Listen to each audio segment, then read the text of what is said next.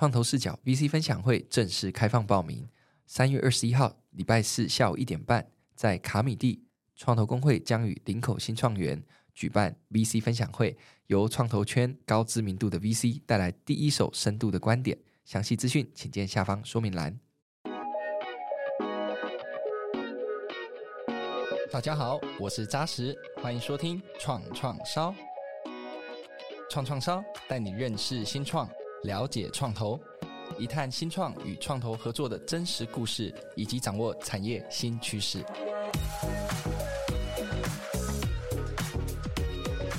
在十年前，人事资料属于企业的机密，要放在云端上面呢，简直是天方夜谭。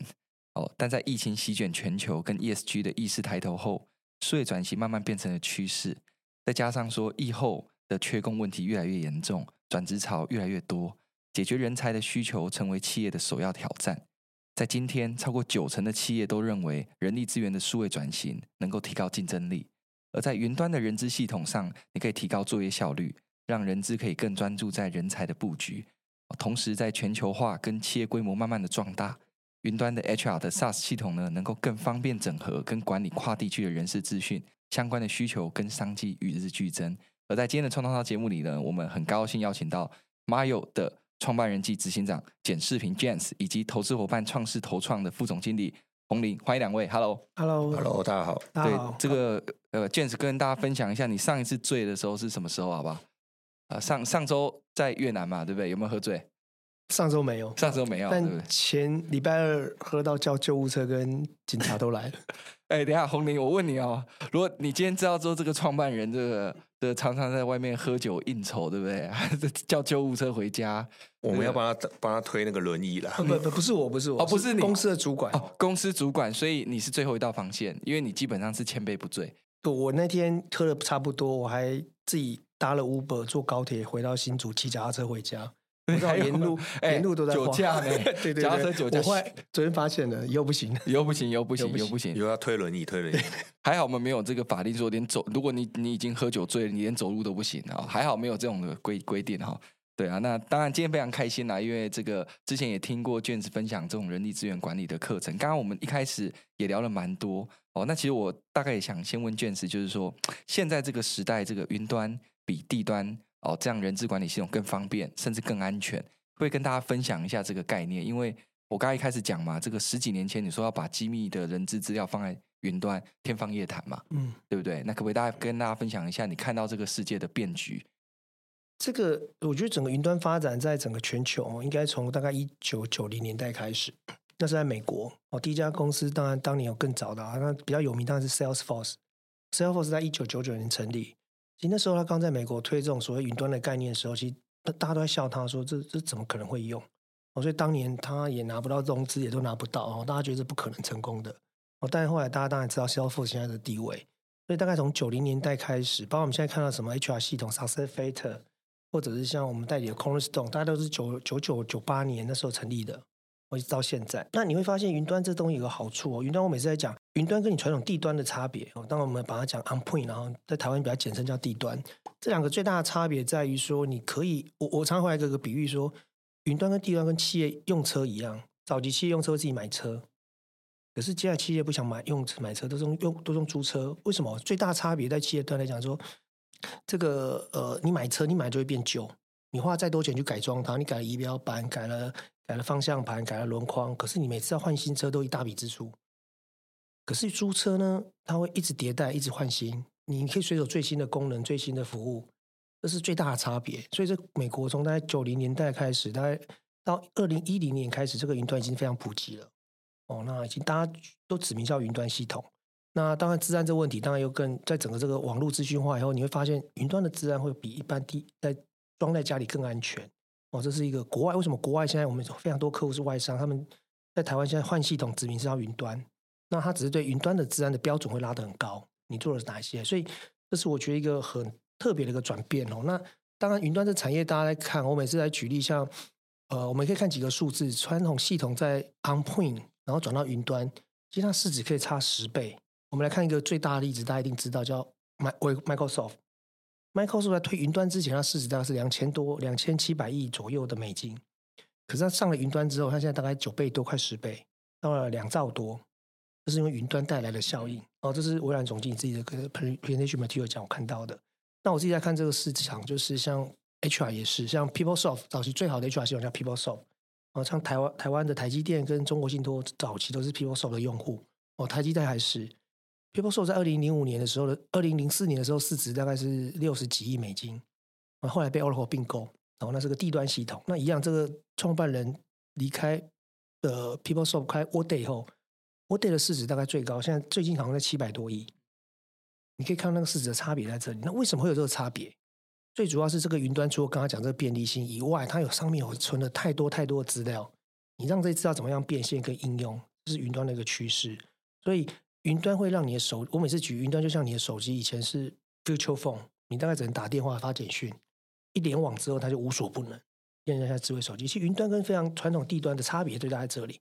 那只是台湾现在对这件事情理解度还不够。哦，对，大概是这样。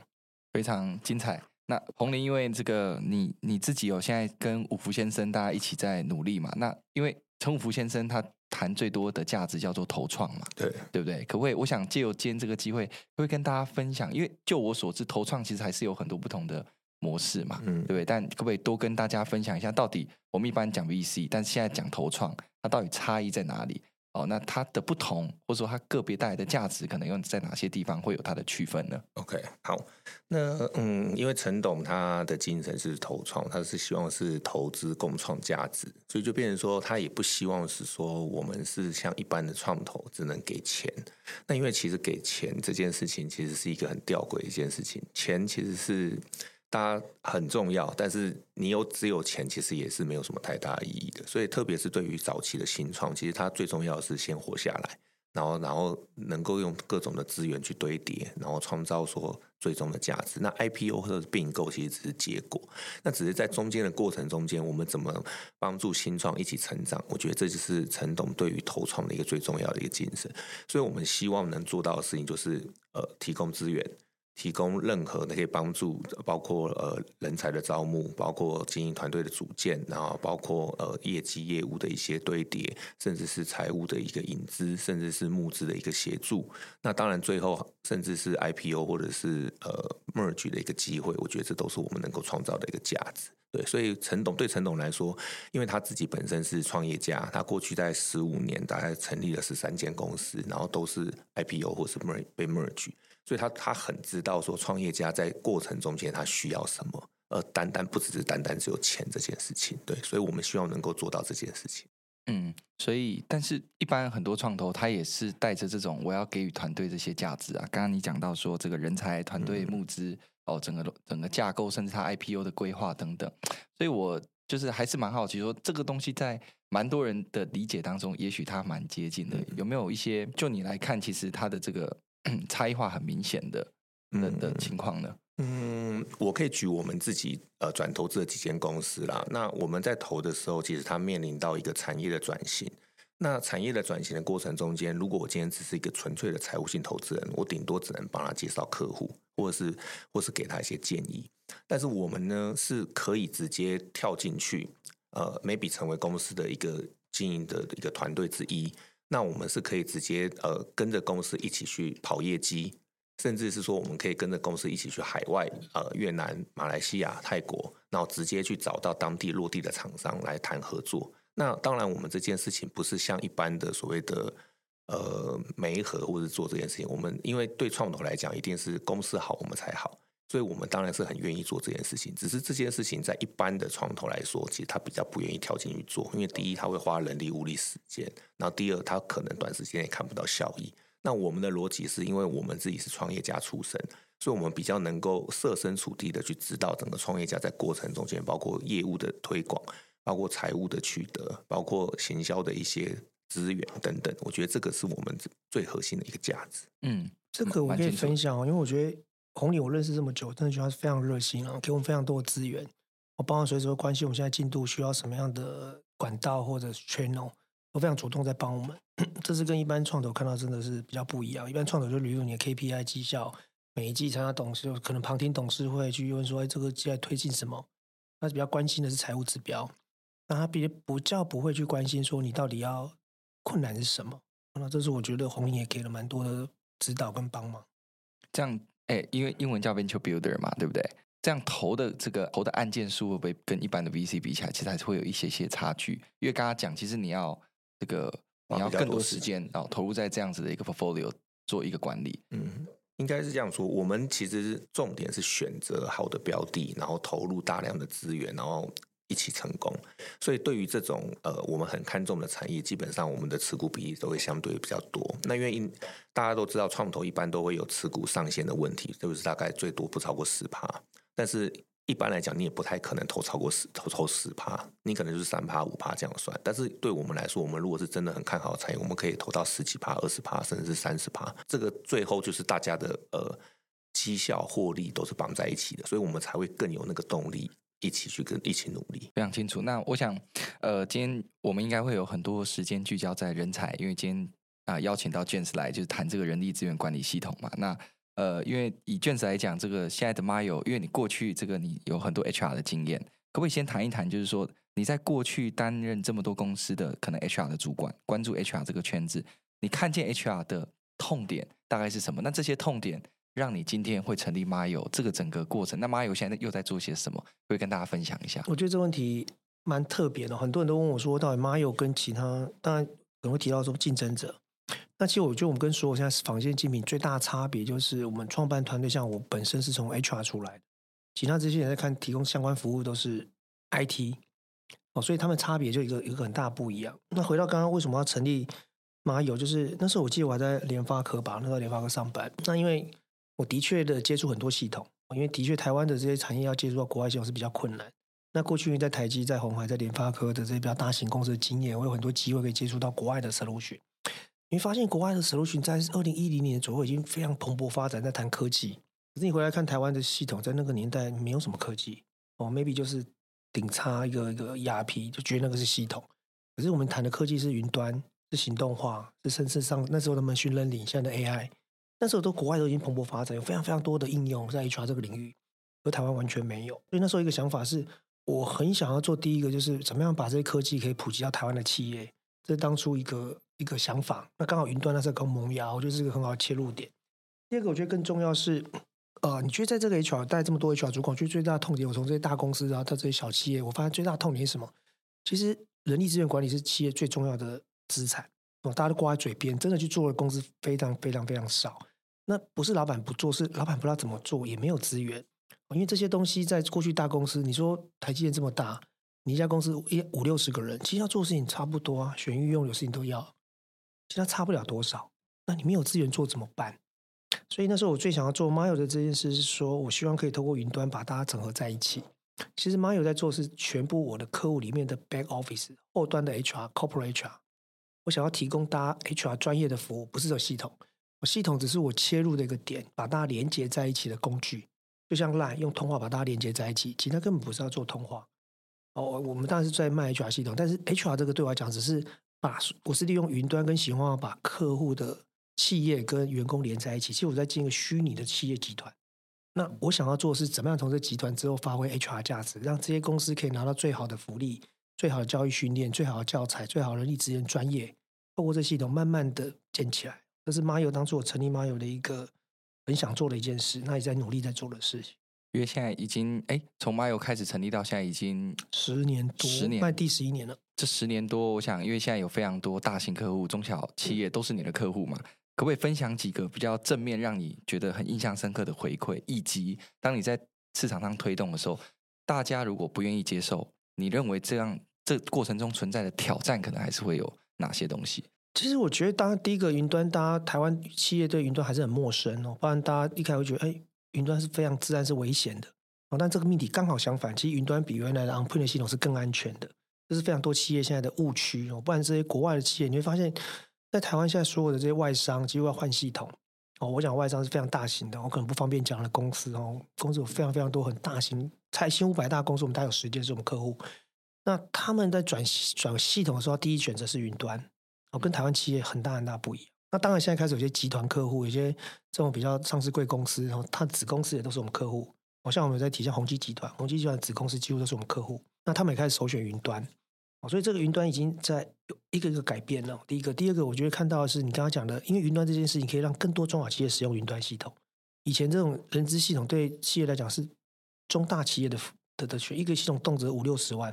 可是因为云端之后可以帮助更多企业，尤其现在劳基法的整个劳动权益的意识抬头，这样的工具已经变得从以前是在提高效率，一变成是保护老板的一个工具。因为一些举证的一些资料等等越来越重要，所以这是一个很。很大的一个转变，就可以保护公司。那加上过去的这种餐饮业，所以过去很多餐饮业员工是不知道他假假勤的状况，打卡请假排班。网上我服务个客户是 deal，我第一次去的时候，我就那已经四五年前，我有点忘了。我还记得那个 deal 老板，我还拿手机给他看完，他说：“哇，你们可以在手机上看到斑别哦。”我们所有的这些斑别都贴在那个墙壁上，还在纸本上。对，公司有六的智慧，还自己签，怎么排？还不小心排到两个。对，还 排违规。好，然后每年每个月就是那个那个贴在墙壁上，然后这个店我要调班，我们把它自己划掉，也没传回总部，整个非常没有效率。所以这样的转变就是这样，这件事情在这五六年已经有很大的转变哦，所以其实已经很方便，因为云端的一个发展，让大家已经很很方便可以做这个了。那第三个回馈，我觉得更有趣，是我们有做一些跨国的企业。很多人觉得以前跨国，以前像我在这些公司管，以前没有云端这种概念。其实坦白说，你去越南设点，去中国设点，就不同的系统，那中间有一次有丢来丢去，你要抓公司的资料根本抓不到。还有一个主管，你跨跨两边管理又要签很多系统。其实像我们这样，全部都可以在一套系统处理。我说我有个客户是贵盟，哦，贵盟有帮我们做宣传，当然可以讲。那他就是台湾、中国、越南，那他在越南的所有状况都可以直接回归到台湾来。而且过去像这样子的话，企业以前都要建专线，你要从越南拉一条专线，intranet 拉到台湾，那成本非常高。现在放到云端上，这件事情完全都解决了。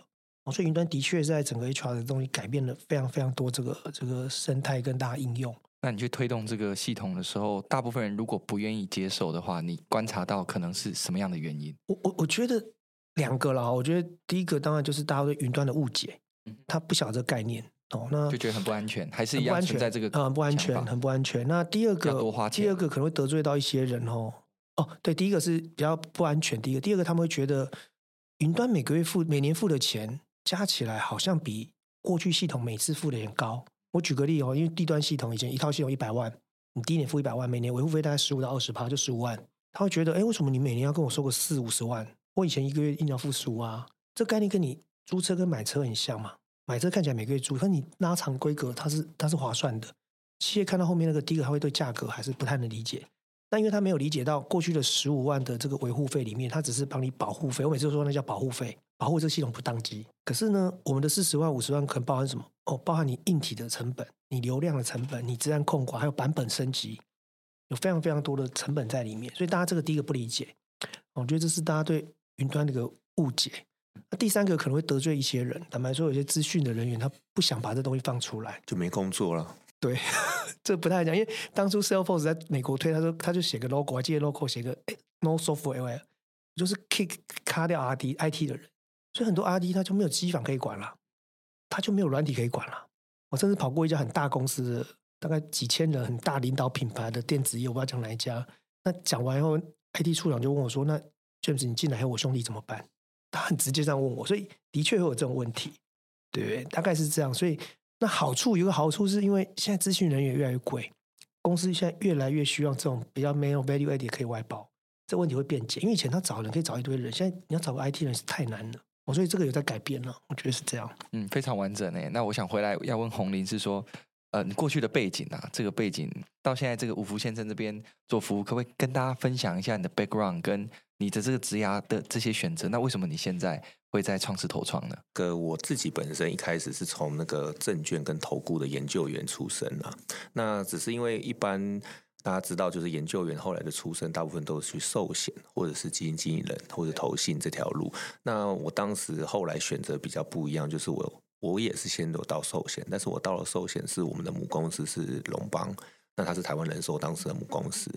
那因为台湾人寿当时是没有办法看未上市的，就是寿险公司是不能看未上市，所以我当时是在龙邦看未上市，然后在台湾人寿看上市柜。对，那后来台湾人寿因为被中国信托呃收购了，所以我就离开了台湾人寿。那后，后来我就到了兆丰，兆丰创投。对，那所以在这个过程中间，我是从呃研究员寿险，然后到中后期的创投，然后再到资顶资策会下面的创投。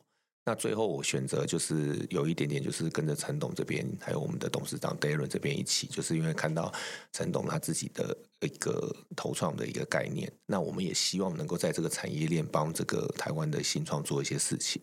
那因为也因为这样子从 sell side buy side 的这个资历，所以我们才可以更了解，就是说整个创投跟新创它在发展的过程中间会遇到什么事情。所以刚刚才会特别强调，说陈董的概念就是投创，他不希望是跟一般的创投只给钱，我们希望是能够帮忙整个新创在成立一直到 IPO 这整段的过程中间，我们能够做一些事情。对，所以我才会最后才会选择就是跟呃陈董 Darren 这边一起。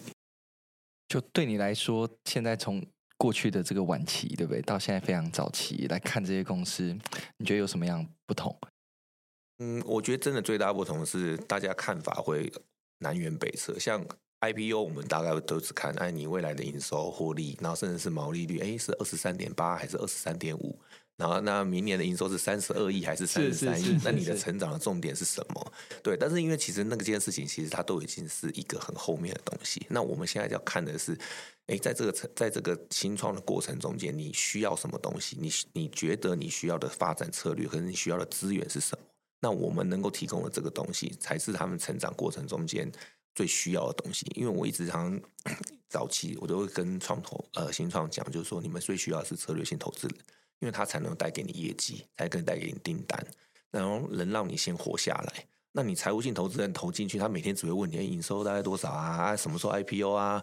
啊，你毛利率为什么降啊？那你有什么什么方式啊？我觉得这都不是一个在创业过程中最重要的东西。创业过程中最重要一定就是怎么活下来，怎么样有现金流，怎么样对未来有一些更新的想法，怎么样做一些布局。对，所以我觉得真的是方向是南辕北辙。那我觉得挑战性也更多。但是，嗯，所有成功者一定都这样吧？你前面一定是经历过一段。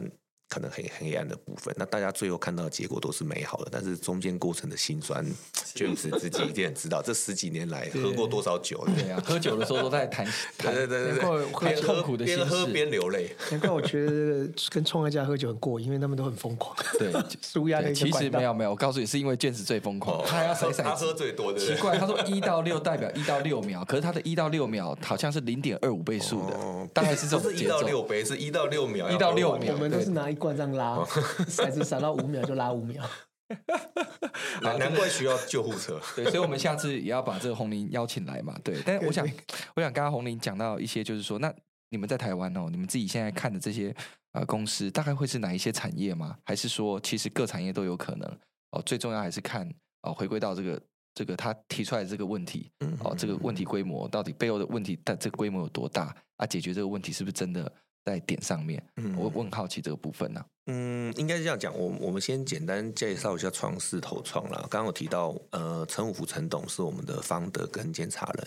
那另外我们的董事长 Darren 他其实是一个金融家跟创业家。那另外我们几个团队 Chris 跟嘉倩其实也都是呃金融相关背景出来。对，所以我们其实呃再加上，因为我们现在其实是国发基金的搭配投资，我们现在是中小企新创企业署跟产业发展署的搭配投资，所以我们的。呃，产业一定就是 focus 在台湾的新创这件事情。好，那因为陈董本身是通讯起家，那我们的董事长 Darren 他们是替代能源起家，所以其实我们真正最熟的领域就是通讯跟替代能源。那另外，因为我本身之前在自策会呃。旗下创投服务过，所以我们对于软体然后数位转型这一块也有点琢磨。整体来说，我们当然是希望是说能够符合台湾的一些，包括六大核心产业，包括五五加二产业这个主要的一个发展的一个方向，这是第一个。那第二个部分就是因为我们呃自己本身的呃经营团队的来源跟背景其实比较多元，所以我们也比较不会去专注 focus 在某一个产业。我们希望能够。呃，看到的是说台湾需要哪些产业，那需要哪些资源，我们来提供。对，所以我觉得对于我们来说，我们的呃产业类别会比较 open。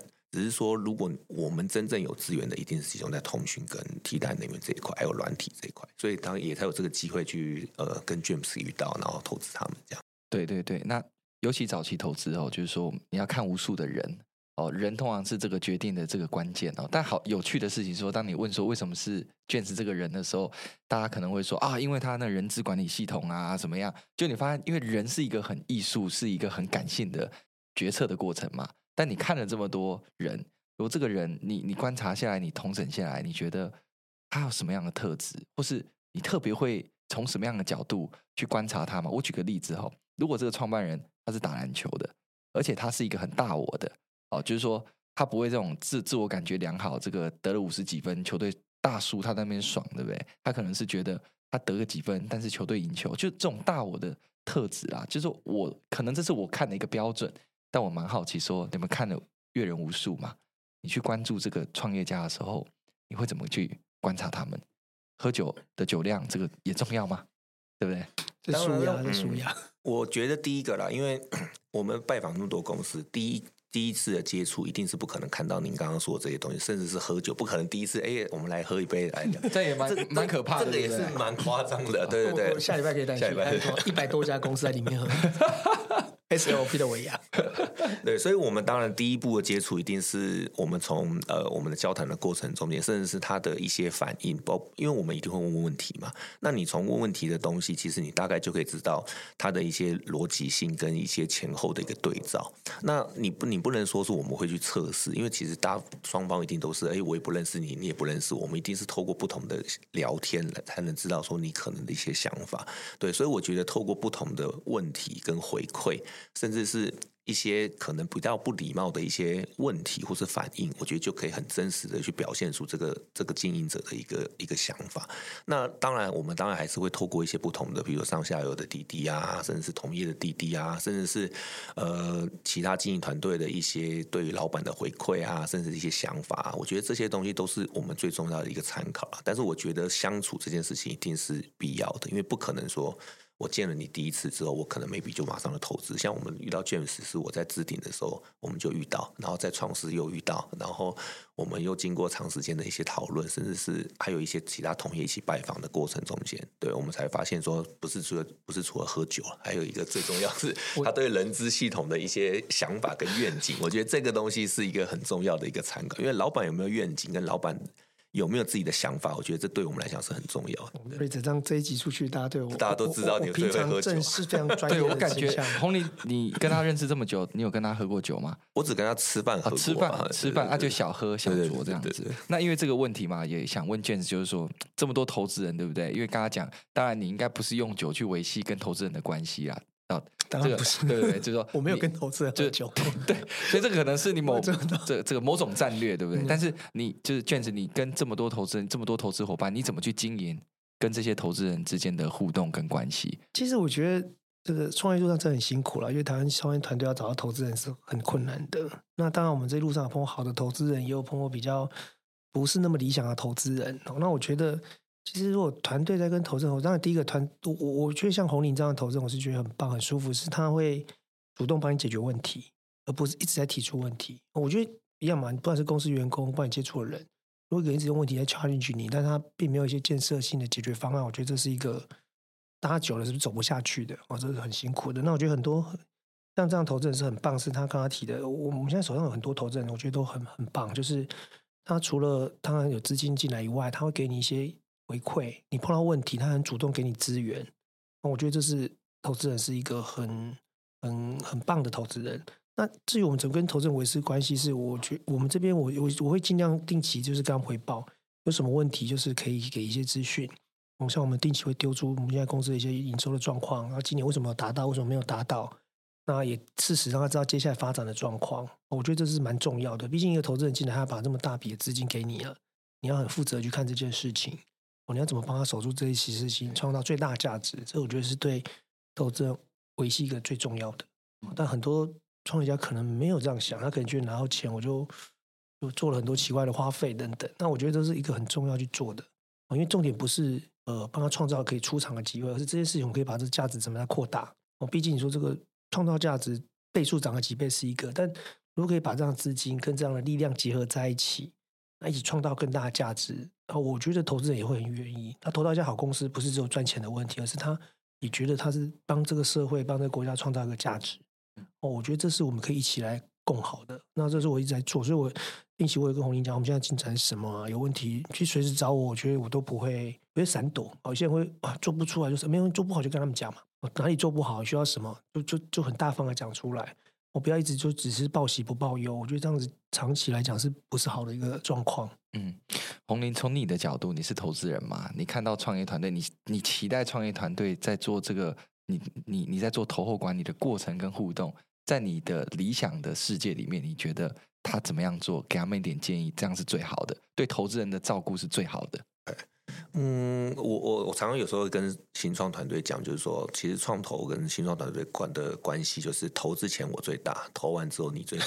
因为投资投资前钱钱对钱在我还在我手上，对对对，投完了之后，去钱在你身上。说真的，我我我也没办法去改变什么，跟女儿一样。对对对对，所以我觉得真的很重要，就是互信啦，还有一个就是诚实啦，因为我觉得。创业一定会遇到各种的挑战，那很多大环境，甚至是不管是业绩、客户会不会会不会 delay，会不会是延迟，这些东西其实都是我们没办法控制的。但是我觉得就是，呃，大家都理解，但是就是不要有那种欺骗或者是隐瞒这件事情，因为我觉得。老实的说，我们才知道我们能够帮忙什么。那如如果都不说，或者是躲躲闪闪，说真的，我们直觉就会认为你您是不是都没事，或者是都没问题。但是真正事情发生的时候，才知道已经没办法处理。对，所以我觉得就是互信、诚信这件事情是很重要的一件事情。那对投资人来说，我我可以理解你你 delay，但是我不能理解的是你你可能用各种方法来隐瞒，或是欺骗，或者欺骗。你可能可以骗我一次，但是正常就这样嘛。你骗一次可能是。意外嘛，骗两次你可能是自己有问题嘛，骗三四次可能自己有点蠢 啊。我觉我我觉得坦白说，我自己创业这个过程啊，我觉得坦白说，你公司做的 BP 都不太容易准。那不是因为你的预测不好，或是你要骗他，而是说预期跟你想的的确都会很多落差。就像我们讲很多问题，像有些客户的 delay，像我们这些大型客户一 delay，那那就会。影响到业绩，但是这些事情我觉得可以很公开来提说，说为什么做不到，自己来去检讨这件事情。像我们每年底大家都会检讨，今年呃做的好是什么，做不好是什么，为什么今年预测没有达标？那我觉得这个都可以做个检讨，然后也可以跟投资人去报告。我觉得这是比较好的一个沟通方式。嗯，那也呃回来也想聊聊，就是说这个这个红林，你跟 James 你们怎么相遇到相爱这个过程？哦，到现在还没有相杀啦，应该还是蛮好的，好不好？好不好？相遇到相爱，不会到相杀，会走到 走到永远啊，怎么走到永恒？好不好？在在 IPO 那一天之前哦，会继续走。哦，那可不可以分享一下你们怎么认识的？那红林当然最关键的这个，你会投资啊，Mile 啊，从人啊，从团队啊，从技术啊等等，你看到了些什么？当然，第一个就是我刚提到，因为我之前在资策会下面创投，那因为资策会其实它比较 focus 在软体业，那因为我们自己旗下有一个叫做那个云市集，那因为当时呃 James 他们也有在云市集来做一些 promo，所以我们这是第一次的接触。那后来就是因为也知道他们有一些增资的计划，所以我们也是去拜访。那这是第一步的相相认识的时候。那再来，当然第一个、第二个部分就是我们见面之后，当时我记得他们有三个方的一起出来，那他们三个方的就各自讲了他们对于整个公司跟发展的一个愿景。那当然，James 自己是人资出身，所以他对于人资这一块真的是讲到，我们都觉得。不投都不行，感 觉这人资实在太重要了，对不对？因为我们自己也知道，讲到不投都不行，讲到创的工会都要买系统，对对对，讲到对，对，所以所以我再加上，因为刚刚提到，我们其实也是经历过了两三次，甚至三四次的一个相处，然后我们也大概知道说，他们这些方的的一些扮演的角色，甚至是说他们希望能够为台湾新创做些什么事情。对，那那当然，我们自己也是私底下呃，透透过自测会啊，透过其他管道也是稍微滴滴也了解说，哎，James 这个。团队真的做事很认真，对，然后再加上客户的部分也是很一步一脚印，因为我们那时候记得，呃，呃，当时他们还没引进。国外的呃外部的创投啦，然后当时他们自己在做的时候，他们大概客户数是八百多家，然后大概做了大概六七年的时间，大概做到八百多家。那然后我们我们投投进去之后，我们也看到他们在这一两年的时间，大概成长到一千五百家到两千家。对，所以我们也知道说，哎，这个市场的趋势是没有没有问题的。那台湾的数位转型这件事情也是。箭在弦上，势必要走的路。对，那最重要的是，James 他一直很希望，就是能够把台湾的这个东西商业化、模组化之后，能够带到整个亚洲市场。那我觉得这也是一个台湾要走出世界的一个机会，对，所以，我们那因为刚刚有提到，因为陈董他是一个比较国际化的一个事业，所以我们也是希望我们的投资的公司能够走出台湾，所以我觉得这所有的因素结合在一起，就变成现在我们还还住在一起，嗯，还没有，还还还不至于会到相杀，还是继续的相爱，越爱越深，越爱越浓，对不对？我觉得我发现跟瑞哲认识在一个。非专业场合，他是误会我会喝酒而已。其实我除了喝酒，还会很多事情。我当然知道啊。今天今天就是因为这样子知道，你把他的内幕都快抖出来。对对对，我那个创业家认证的，创业家认证的好，这个 work hard play hard 嘛，对不对？对，这很重要。因为刚刚宏林讲到说，哎，所以 Myo 在成立的前六六到七年，那时候都还没有对外 fundraising 吗？没有，都是自己那撑过来的。发生了什么事情让你们觉得，哎，应该要向创投开始 pitch 募资哦？跟那个时候发生了什么样时空背景下发生了什么事情，让你开始去想这件事情？没有，第一个是我们那时候，我我坦白老实说，一开始就是台湾的创投对云端，尤其是十年前刚开始，我们在第二三年很想要招募资嘛，也都想过，但我发现台湾投资人对云端是不太理解。十年前是觉得怎么可能会把资料放云端？我每次都开玩笑说，我刚出来开公司说要做云端，大家就先笑一笑，哦，云端哦。然后，那我为什么把资料放什么？我说我要把人资的资料放上去，大家就更笑得更凶，说哇，谁会把这么机密资料放上去？所以早期跟很多投资人谈，大家都是半信半疑。然后坦白说，那时候募资比较辛苦，我比较辛苦，因为投资人也不知道这是什么，他也不懂，也不愿意投。甚至我我每次都开玩笑说，那时候有个国发基金有个天使八八五吧，那个什么那个，我申请了三次被打枪三次，我从来就觉得奇怪。这这怎么会这样？就是说，那个评审的话看起来就觉得也蛮好笑，他们真的不懂。有人说你没有市场，有人说市场很激烈。但我不知道他们还就 anyway，我觉得就就这样。这一段需要删掉吗？哦，不用删掉，不用删掉，不用删掉。但他们改变很多，改变很多。刚开始因为还在摸索期，他们一开始成立我们就有升。像我觉得这个是一个。我跟你说删掉好了，这这就是投资的眼光啦。对，对，每一个委员他看到的机会不一样。但是我他他同你知道我另外一个 partner 嘛，我觉得他支持我非常多了。他他是觉得一个好的东西一定知道大家看不懂啊，如果大家都看懂，那就不会是好东西了。早期嘛，那那一年我们发展到后面，我觉得还还越来越顺遂了。客户也有八百家，早期两三百根本就是完全看不到赚钱，因为这么小客户。那一直到八百多家，那时候我们觉得市场很成熟，可以有更多的 partner 进来帮忙。哦，所以那时候我就开始在对外去找这个资金，大概在三年前的事情。所以我们大概是这样子。那的确这三年科委成长了一倍以上了。哦，当然这速度我们还不满意。我会发现我们接下来速度在两年会更快，可能之前是三年两倍，现在是两年就两倍，甚至三倍。我们现在做这样的一个冲刺。哦，那。三年两倍，现在两年两倍，对，以后是一年一倍，以后是一年一倍，再半年十倍。你看，投资人就是给这么大压力，我们都我们都在 triple triple double double double 啊，对不对？做做 SaaS 的嘛，对不对？对对对。那因为刚刚红林有特别提到 Go Global 这一块嘛，哦，那因为最近 James 也非常的积极拓展，尤其我看最近常常跑越南，是哦，对不对？那我们其实也想知道说，Myo 这样目前从你的角度积极拓展海外市场，那以越南。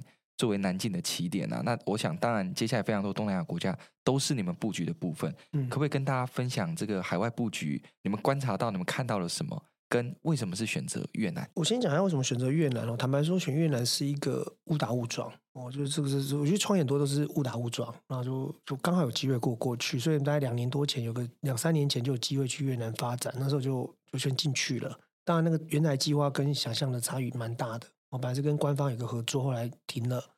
那就是就因这样就在越南设了公司。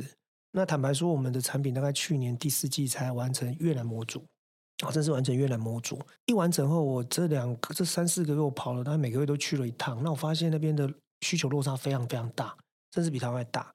我那个地方没有一个，尤其台商，尤其台商圈那边有四千五百家台商，是几乎我看到几乎没有在用系统，还存在资本的状态。哦，那可能早期第一辈的创业家，现在通常都第二辈接待。那我觉得这时机点很好，刚好像二代接班，然后这很多议题就市场非常大。那越南我去了第一个现象，就感觉哎，这个是我们应该走的路。哦，尤其是台湾，刚刚宏林讲，台湾软体公司，我觉得一直没有办法做大一个很大的原因，就是它没办法跨国。尤其这种 to B service，它就只能做台湾的企业。你知道不跨国，这企业价值永远不会变大。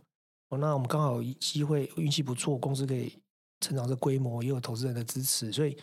我们现在看到的是，如果你可以把这样的个产品做到跨越南、跨泰国，哦，跨马来西亚、跨新加坡，其实我这个机会会让我们成为一个还不错的公司，因为整个软体世界在可能亚洲、中国以外，其实没有一个真的做 To B 可以做得很大的。那我觉得台湾的确有这样的机会，哦，可以做这样的事情，可以让我们的东西可以慢慢进到国外。那第一个，第二个，我觉得一个好处是什么？我觉得我运气很好了。我每次说妈有这家公司是靠靠上天给的，我是运气真的非常非常好。哦，有除了我的 partner 的支持，然后跟接下来投资人很好投资进来以外，我们刚好碰到一个机会，是这个台商中美贸易战这个疫情的时候，现在所有的台资企业几乎都会到，就是 China 加一嘛，全部都移到泰国跟越南，是非常非常大量的移到，非常非常大量，这个速度可能会比大家想象还多。所以我们的策略很简单，就是呃，泰国已经做呃，但但我们这个系统有一个天然的屏障也是障碍。为什么 Oracle 会跟我们合作？为什么微软跟我们合作？因为西方的系统没办法进到亚洲的 HR 市场哦，因为一些法律、因为一些文化、一些等等等等因素，他们是很难进来的。他会跟我们合作，那也就是因为这样子，我们有更好的机会在亚洲把它茁壮成长。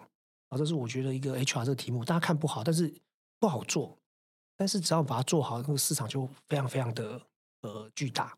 那但是我们跨国我们也很困难哦，不可能像一个应用说，我我今天今天只要把市场打进去，因为我们的产品要调教，除了语言以外，语言是最小的问题。当地的法规、当地的使用习惯，所以我们跨国的确速度会想象中的慢一点点。那但是好处就是别人进不来。一点好处是我可以这个刚刚讲台商过去了，我们的像我们越南的策略很简单，第一阶段台商进来了，光越南就有四千五百家到五千家的台商，而今年一直在增加。那因为这些台商新设厂，尤其大厂现在都大厂进去了，这些大厂进去，他我们在台湾可能很难打进他的公司，因为它非常大，有非常多的系统，有非常多的 legacy，你要打很困难。当他当地设厂以后，他要重新开始。我们就有一个很好新的机会。我们现在很多大厂，电子五哥在越南已经开始跟我们合作了。泰国的 PCB 厂，我们都已经积极跟他们合作。所以这是一个阶段，可以透过台商，还有当地的台商先进去。我当地的二三十年台商，这个都是很好机会。那第二阶段我们要做，就是我们在台湾有些基础了。我们台湾已经拿下非常多国际级的外商。哦，像刚刚讲财新五百大已经有非常多在我手上了。那我们第二阶段就是到越南当地去找这些所谓的国际级厂商，因为我们已经得过他们欧洲的 certify。我很快的可以这样资料进去。那第三阶段，大家就走当地市场，这是我们今年在越南的策策略。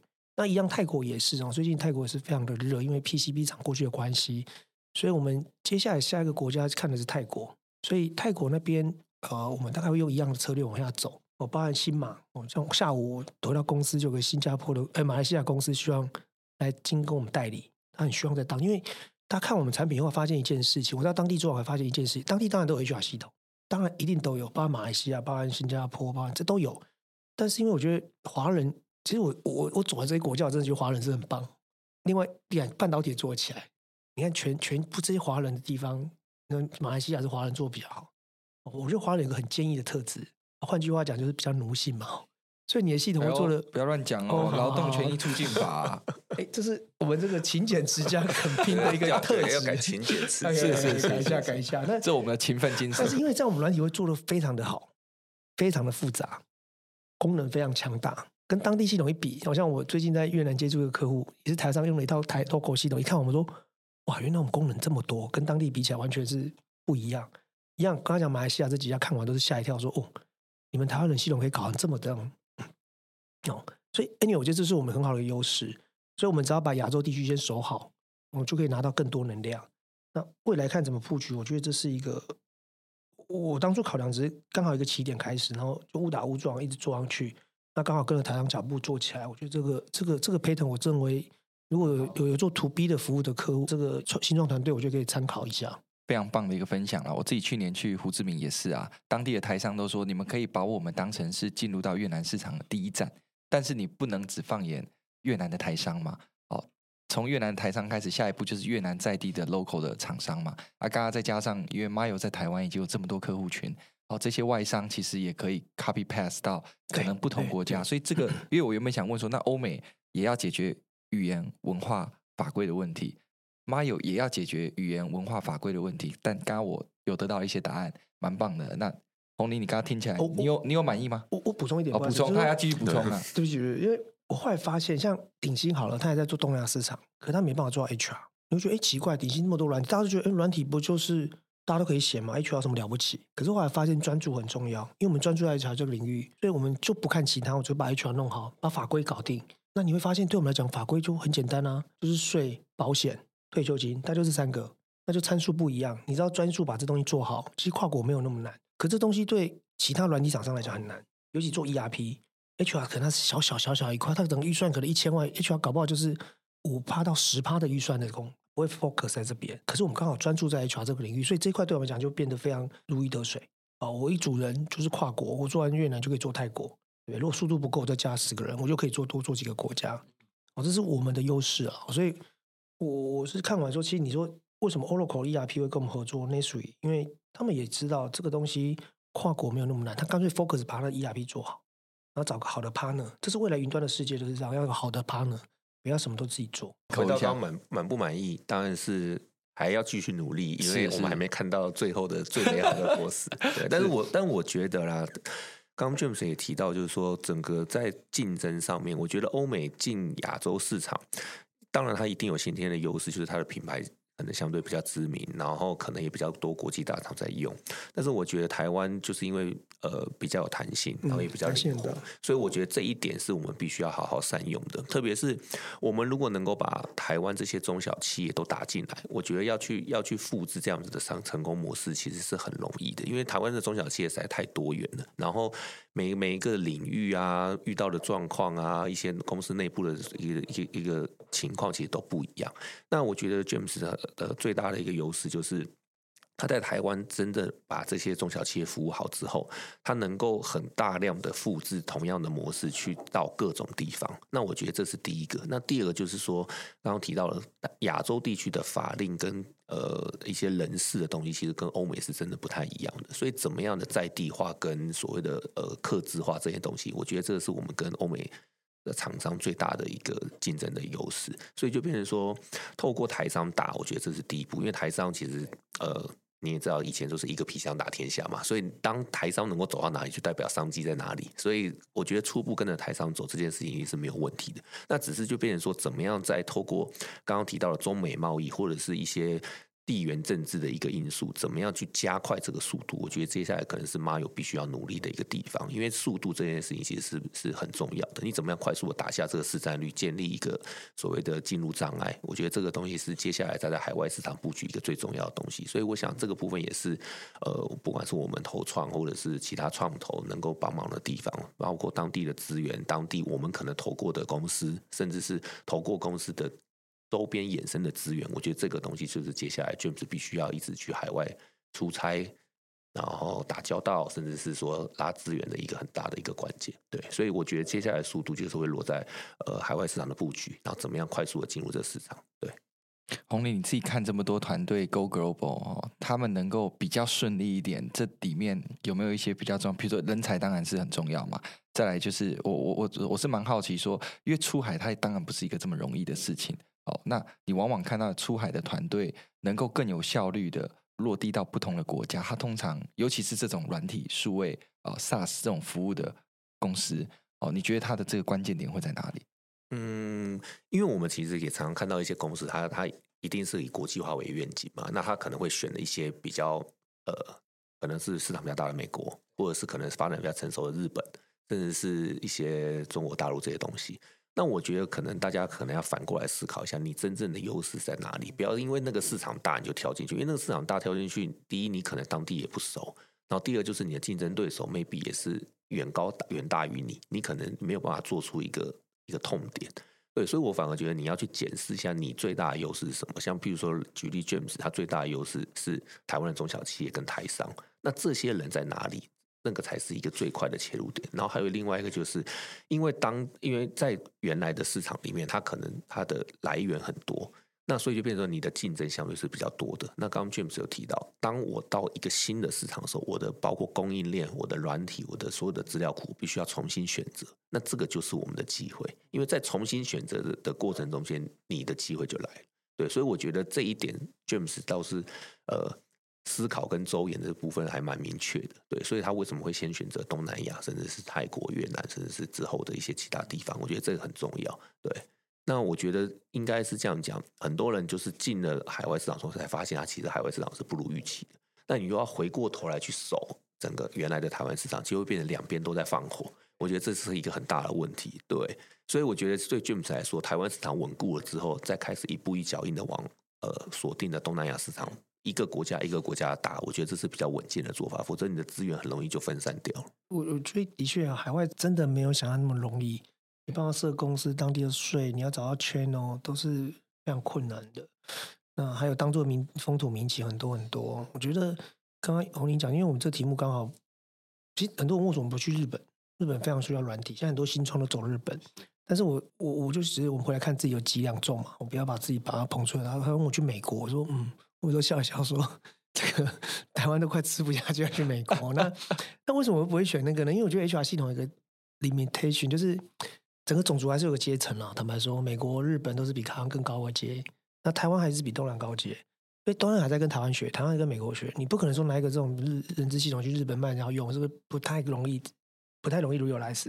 虽然日本的软体还算台湾领先没有错哦，那所以走东南我觉得有个好处，就刚刚讲的，我们说台商、外商、local 我们也在布局越南，就说我我举个例子哦，这是台湾，我觉得可以给一些新创团队参考。其实台湾在东南来讲算蛮 advanced 的。哦，所有的观念来讲，管理啊等等，都是算我觉得有领先的一个，因为毕竟更成熟。那我举个例子，像我们最近除了我，我现在布局是明年初，我们准备打越南当地的市场，我们已经在跟越南当地的人资协会合作。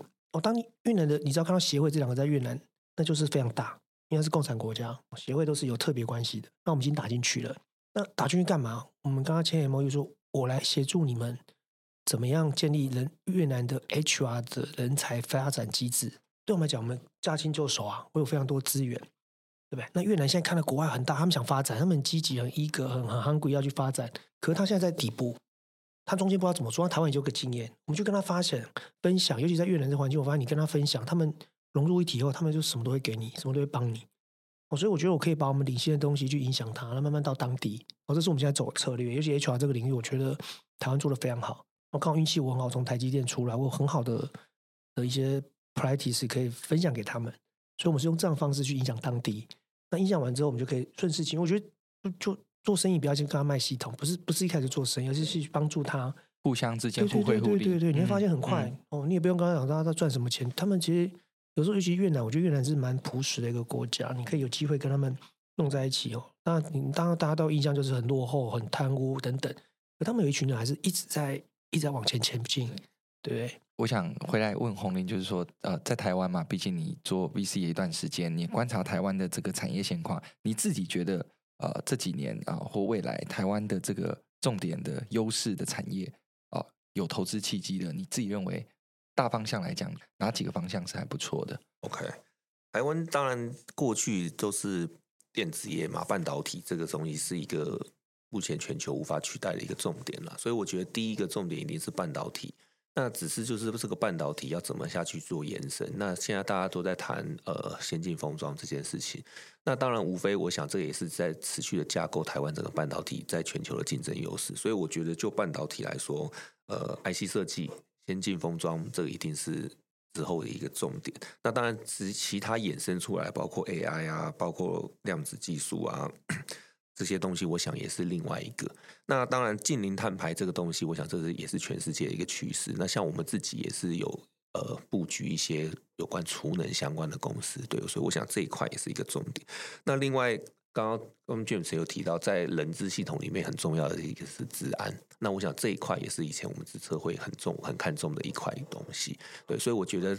从这一块治安软体，然后数位转型衍生出来的 FinTech，然后这一块我觉得也是可以值得布局的。那另外，台湾针对一些太空科技，还有一些再生医疗这一块，我觉得也是也是不错的。所以我觉得对于台湾的的新创来说，我觉得第一个就是你在一个大市场里面找机会，第二个就是你在一个。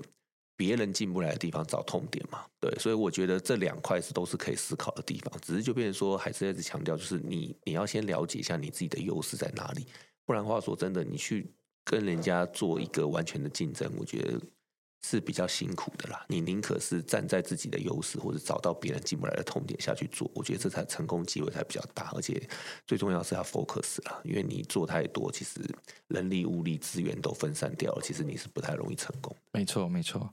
那要因为今天这个人力资源管理系统一定要问卷是一个问题嘛？台湾这么多中小企业，这么多大公司，这些雇主，新创公司也这么多老板，对不对？